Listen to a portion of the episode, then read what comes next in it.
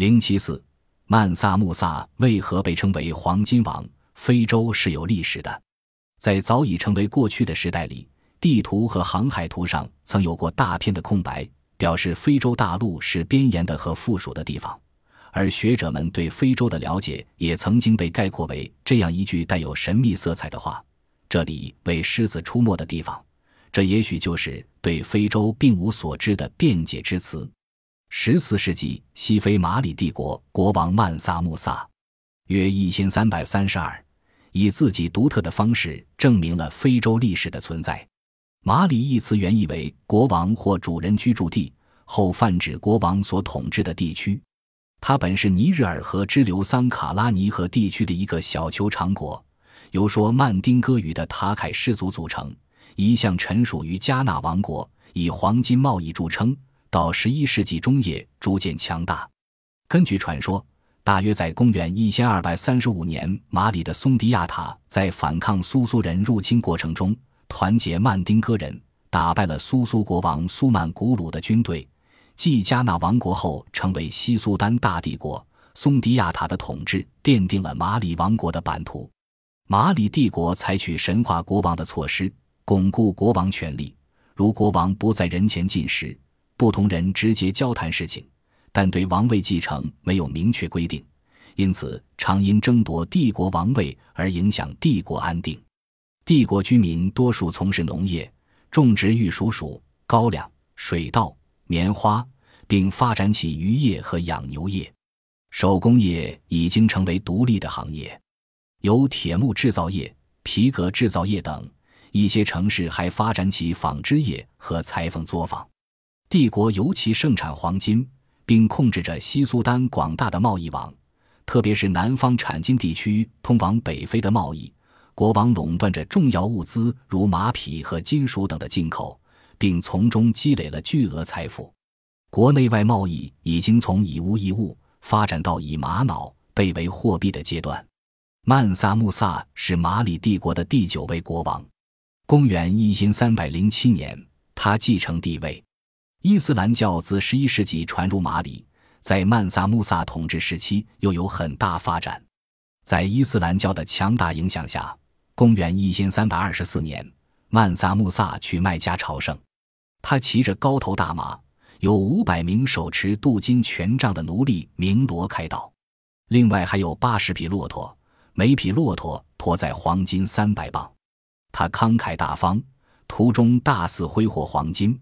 给所经过的地区留下了十分深刻的印象，被称为“黄金王”。曼萨穆萨统治时期，马里帝国的版图空前辽阔，帝国进入黄金时代，并成为当时世界上最大的帝国之一。据说，从帝国一端走到另一端要花费一年的时间。就在曼萨穆萨朝圣时期，马里大将萨格曼迪亚攻占了桑海王国的都城加奥。桑海王国为非洲西部古国。公元七世纪，桑海人的祖先在尼日尔河中游的登迪建立小王国，都城为库吉亚。该王国积极参加穿越撒哈拉的贸易，大约从公元八世纪中叶到十世纪中叶。随着势力的逐渐强大，登迪的统治者就把都城迁到了商业城市加奥，此后就以加奥为国名。如今。这个贸易势力十分强大的王国被马里攻破，曼萨穆萨自然欣喜若狂。他在回国途中径直前往加奥接受桑海国王的巨福礼，并将桑海国王的两个儿子带走作为人质。曼萨穆萨统治时期，马里帝国经济繁荣，城市和文化也因此得到了发展。尼日尔河上游的廷巴克图不仅是经济中心，而且是著名的伊斯兰教文化中心。建有巨大的清真寺，并且建立了桑科雷大学。帝国的政治也很稳定。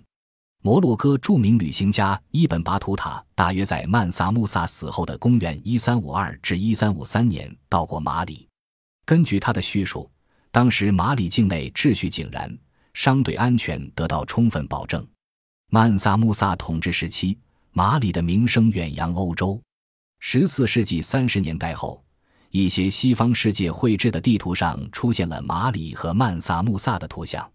生存于公元一三零一年至一三四九年的大马士革学者和作家欧麦里到开罗观光时，发觉这个大城市的居民还对曼萨穆萨赞不绝口，想必他们当时都感受过他黄金的恩赐。可见曼萨穆萨豪华旅行的深远影响。尽管西方世界对非洲充满了误解，但当他们发现了这里的矿山和由此带来的利益。随之又发现了拥有这些矿山的土著部落，他们就毫无顾忌地将这些土著部落连同矿山一起当作殖民国家的财产予以吞并。后来，这些土著民族对于他们身上的枷锁忍无可忍，他们热血沸腾，开始了轰轰烈烈的解放斗争。这些殖民主义者的入侵是否与曼萨穆萨有关呢？我们已经不得而知。尽管曼萨穆萨的豪华旅行使他本人获得了“黄金王”的美称，使他的帝国为非洲以外的世界所了解，使非洲在他们的眼里不再是黑暗的世界，但是他的事迹和传说未必不会成为刺激殖民主义入侵的重要因素，这也是他本人所无法预知的。